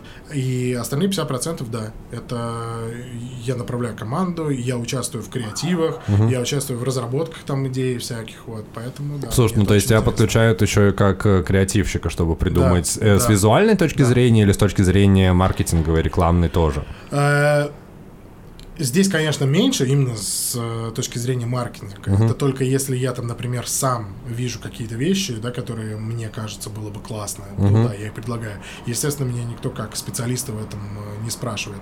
Но именно с точки зрения именно продакшена, как это все реализовать, сделать, круто там э, поменять, чтобы было круто. А И- ты уже при этом участвуешь э, в съемках тоже к чему-то такому или, или, или нет? В съемках участвую меньше, потому что в основном мы занимаемся постом. Мгм. Вот. А, ну Но- типа именно постпродакшн Да, студия. но съемки тоже, да, бывает такое, что и в съемках тоже принимаем участие. Вот. Но в основном это все постпродакшн. Вот. И это уже не только адаптации, нам сейчас уже доверяют и делают работу с нуля. Мгм. То есть нам, грубо говоря, предоставляют какие-то съемочные материалы, и мы делаем из них уже прям полноценные. Ну, полноценный продакшн Да. получается. ролики. Мы уже и красим, и анимируем, и там монтируем, ну вообще все. То есть э, от, от нуля и. Слушай, а как ты этому всему варианта. учился? Тоже как, ну, типа самостоятельно Сам. разбирался, видеоуроки? Ну, мне DDB помогло, да, в чем-то, потому что они мне оплатили там обучение цветокоррекции, и это капец, какой вообще boost мне дало в этом деле. Вот. Но 90% того, что я умею, это я сам. Слушай, как круто, что ты просто взял и этим загорелся, по сути, ни с чего. Да. Я сейчас этим очень горю, мне очень нравится, но сейчас мне уже, знаешь, стало больше это все интересно с точки зрения бизнеса. То есть э, хочется идти дальше в руководящие позиции не потому, что это круто, а потому что наоборот это сложнее. Слушай, Это у меня как интересно. раз был вопрос по поводу того, не опускаются ли у тебя руки, когда тебе приходится сталкиваться со всякой там финансовой отчетностью, всем Нет, таким. Нет. Потому что обычно для, ну, типа, творческих людей, для таких, типа, которые занимаются каким-то ремеслом, пусть даже в творческой среде, э, очень сложно бывает переключить свой мозг на вот такие вот более административные, там, финансовые какие-то или менеджерские задачи. Нет, мне наоборот это все нравится, но опять же, я думаю, мне это нравится, потому что все равно это связано с креативом. Ну, то есть, ну, я же в продакшене работаю. Слушай, про монтаж еще хотел тебя спросить. Я просто в свое время немножко занимался тоже монтажом, и, насколько я знаю, очень большую часть этой работы занимает отсматривание Да, материала, да. и поэтому я в какое-то время, ну, мне не очень понравилось монтировать, потому что, ну, прикольно, типа, склеивать, создавать, придумывать какие-то переходы и что-то еще, но сидеть и просто часами отсматривать в эту гору материала там с миллионом дублей, это, ну, Да. не очень драйвит, и поэтому я когда слушаю, как ты рассказываешь, типа, с упоением про монтаж, я все это время думал э, спросить у тебя, как вообще ты относишься вот к этой части, этой работы. Но она утомительная. Это, эта часть работы, она, да, она реально утомительна, потому что, например, реклама условно какого-то автомобильного бренда, да? Не будем А, называть. Да, не будем его называть. Вот. Но я фанат этого бренда, кстати. Реклама конкретно этого бренда. И вот нам э, приносят там э, именно не адаптацию, да, какую-то, А где уже материал. есть понятное количество каких-то планов, из которых нужно собрать новую какую-то историю. А когда приносят именно съемочный материал, и да, и там какой-нибудь проезд по пустыне, он там типа просто миллиард штук его. И еще очень много косячных дублей есть, то есть которые изначально даже не надо просматривать, да, и тебе нужно сначала разобраться, какой из этих дублей косячный. Потому что когда картинка не крашеная, не обработанная, это, Это очень не сложно. сразу ты заметишь, да. Они все вот такие сероватые, да, как бы изображения. Вот. Э, Но со временем ты начинаешь уже сечь в этом лучше и замечаешь такие вещи очень быстро. И я, например, для себя вот что понял, что если мне сразу нравится какой-то проезд, я уже не буду смотреть дальше. Если я понимаю, что вот в монтаже вот этот проезд будет выглядеть прям шикарно, я уже не буду дальше отсматривать 50 дублей этого же проезда, потому что вот я уже нашел классный. Вот. Ну, то есть сразу, получается, уже монтируешь у тебя в голове еще до того, как начал Конечно, монтировать. конечно, да. Когда ты понимаешь, что тебе примерно нужно, ты уже когда отсматриваешь материал, ты можешь некоторые материалы даже не увидеть. А, но они тебе уже и не нужны. И еще ни разу я с этим не ошибался. То есть не было такого, что я там что-то сделал, мне такие говорят, Леша, знаешь, а там вот были еще вот такие кадры. Ты слышишь, потому что никто этого на самом деле не помнит. Не-не, они как бы, не, они помнят, особенно А. люди, которые на съемки ездили, все это дело снимали, они просто видят, что мы уже сделали круто, а те кадры, они могут пригодиться для следующих монтажей. Потому что, насколько мы знаем, да, типа, э, все материалы на самом деле потом нужны. Они используются в наружке, потом еще где-то. Да, возможно, этот подход не самый лучший, да, который я сейчас сказал, но он меня, по крайней мере, еще ни разу не подводил, и учитывая то, что мы всегда работаем в супер сжатые сроки, Да, это специфика работы в это рекламе. очень помогает, да. Но единственное, знаете, что я никогда не понимал, вот мне всегда было интересно. Я думаю, если в рекламе столько дублей, столько часов материала снимается для 30-секундного ролика, то как работать с полным метром? Ну, там, типа, с фильмами. Это же жесть какая-то. Поэтому нет. При том, что еще знаешь, а, когда ты монтируешь, ты в целом ничего не теряешь. Ну, типа, у тебя уже есть материал, и, ну, у тебя нет потери от твоей ошибки. А когда ты снимаешь, то, может быть, даже что-то уже было хорошо, и, возможно, было хорошо несколько раз. Но ты такой, а вдруг кто-то что-то не заметил, и надо сделать еще раз. И в итоге потом все равно, ну, не знаю, мой там небольшой опыт в этом деле тоже подсказывает, что обычно идет первый удачный, Да. Потому что все, что потом ты пытаешься сделать лучше, это все, ну, уже... Короче, первый удачный, он обычно всегда лучше, чем все остальные. Это правда, это правда.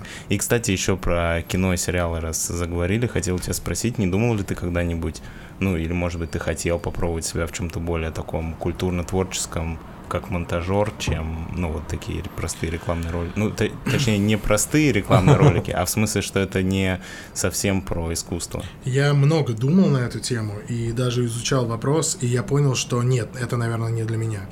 Я бы не хотел заниматься сериалами, кино. Э, какими-то документальными фильмами. Но мне кажется, это процессы совсем другие, Это совершенно другое, рекламе. да. Мне реклама нравится. Ну, я, я как бы не люблю рекламу в жизни, ну, в том плане, когда ты смотришь YouTube, бесит, да, когда реклама высвечивается. Вот. Но в, э, в плане саму рекламу я вообще люблю. Мне очень нравятся крутые решения, да, рекламные, то есть там э, какие-то идеи. Ну слушай, это уже профдеформация. У меня такая же Да. херня, когда ты смотришь какой-нибудь сраный ролик сметаны, и, Да, да. и, и такой уже, типа, начинаешь его оценивать с профессиональной точки зрения, а не с точки А зрения это того, что типа, полная там, да. такой, типа, блин, ну они могли сделать вот так, вот так, и тут чуть переформулировать, и вот здесь чуть иначе показать, и было бы лучше, и сообщение бы лучше донесли. А, хотя они работают на вот такой аудитории, так что, наверное, все окей. На самом деле очень важная э, часть такая рекламы, это вот для слушателей, да, которые совершенно не в этом мире и не понимают, да, как там все устроено. Э, Очень часто, когда вы видите рекламу хреновую, в 99% случаев идея изначально была очень классная, но ее убил клиент. Просто убил. Например, есть условно какой-нибудь клиент, там, а, сметана, да, вот возьмем. И ты придумываешь классный креатив, и клиент такой сидит, такой, да, да, это просто офигенно, давайте мы так и сделаем.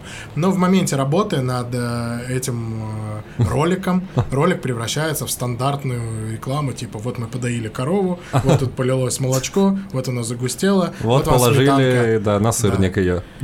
И голос за кадром не говорит что-то классное, прикольное, броское, что запомнится, а он говорит просто там сметана такая-то, очень вкусно, как у бабушки, там и все.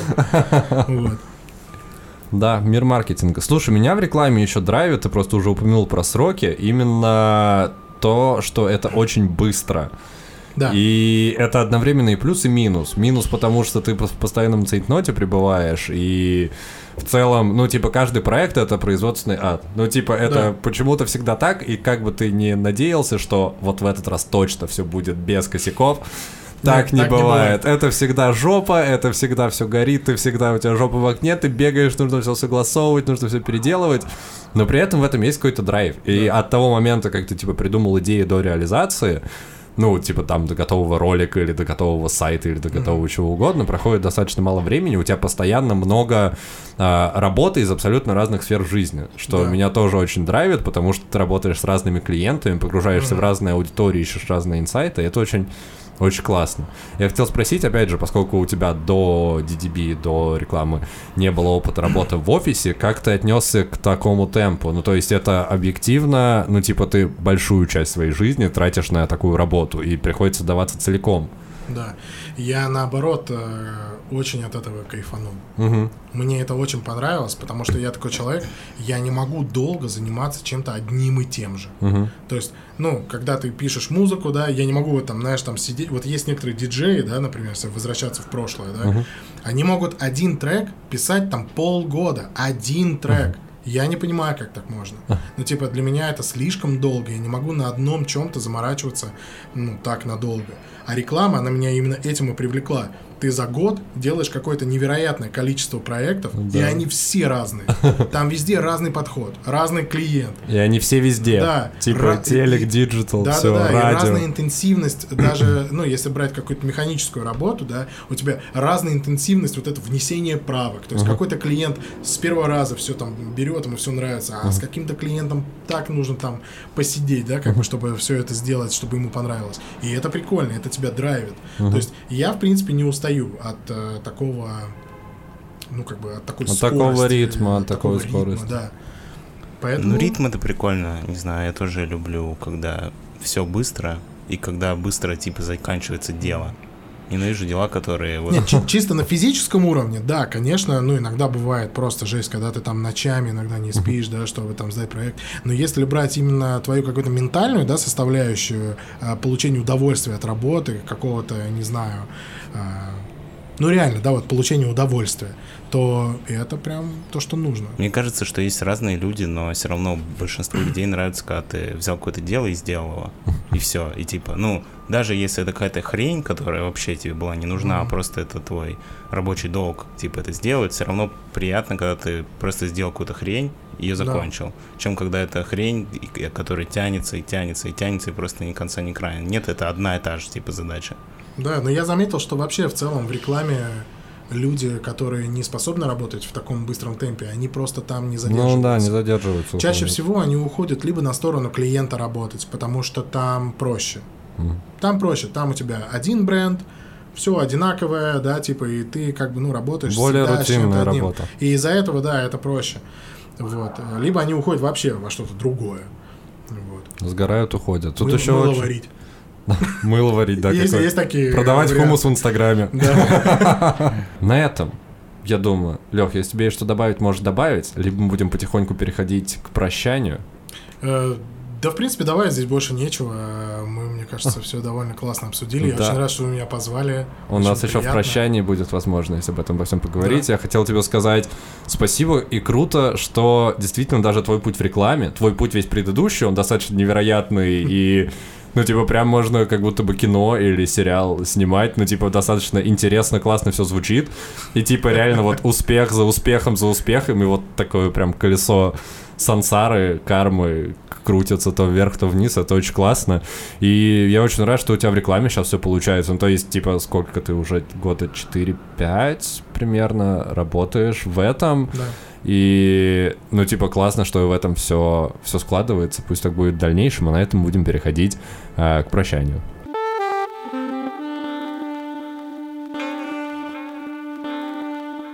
Друзья, вот такой у нас получился 91 выпуск подкаста «Крысиное товарищество». А, С вами, как обычно, были его ведущие Дамир и Леша. И сегодня у нас в гостях был э, Алексей Есенецкий. Да, Леш, спасибо, ребят, что вы меня позвали. Спас- Очень спас- было приятно с вами пообщаться, вспомнить прошлое, поговорить о настоящем. Это было просто шикарно. Надеюсь, что мы еще через какое-то время встретимся и обсудим еще что-то интересное. Да, мы были бы очень рады, и пусть э, наш выпуск станет точкой, с которой ты пойдешь в будущее. То есть ты рассказал про Да. прошлое, про настоящее. У нас есть э, классический вопрос и возможность для э, гостя. Первый вопрос: э, как тебе было, как ты это ожидал, не как ты это ожидал, что вообще сейчас чувствуешь? Блин, а как можно себя чувствовать? Мы сидим, у нас очень классный, приятный желтый свет. Мы пьем чаек на кухне. Приятно общаемся. Мне кажется, все классно. Мне Этот блок нравится. нужен для того, чтобы слушатели послушали, как у нас тут классно атмосферно, и к нам больше гостей приходило. Да, но здесь очень хорошо, это действительно. э, Спасибо. Мы рады. ламповая обста- обстановка. Мы рады, что тебе понравилось. И вторая возможность, которая у тебя есть, это пожелать что-то нашим слушателям на неделю, на следующую или на год, или на всю жизнь. Это в целом останется в интернете, так что можешь делать это прямо сейчас. Да. Я, наверное, для себя за последнее время понял, что нужно жить, не знаю даже, как правильно сказать, жить э, для себя и стараться сильно не заморачиваться на том, что происходит вокруг, потому что все эти заморочки, они очень сильно влияют на наше внутреннее состояние, а жизнь-то она одна. Да. И ничего хорошего из этого не получится, если так сильно себя загружать негативом. Поэтому нужно стараться жить позитивно, э, думать только о лучшем, идти вперед и стараться менять мир к лучшему.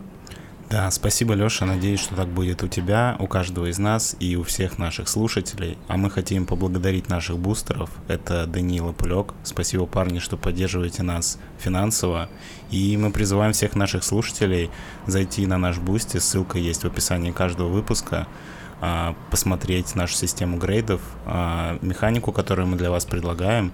И надеемся, что скоро вас станет больше, и мы сможем запустить нашу отдельную рубрику «Спонсорский выпуск», в котором вы сможете принять участие в создании нашего подкаста.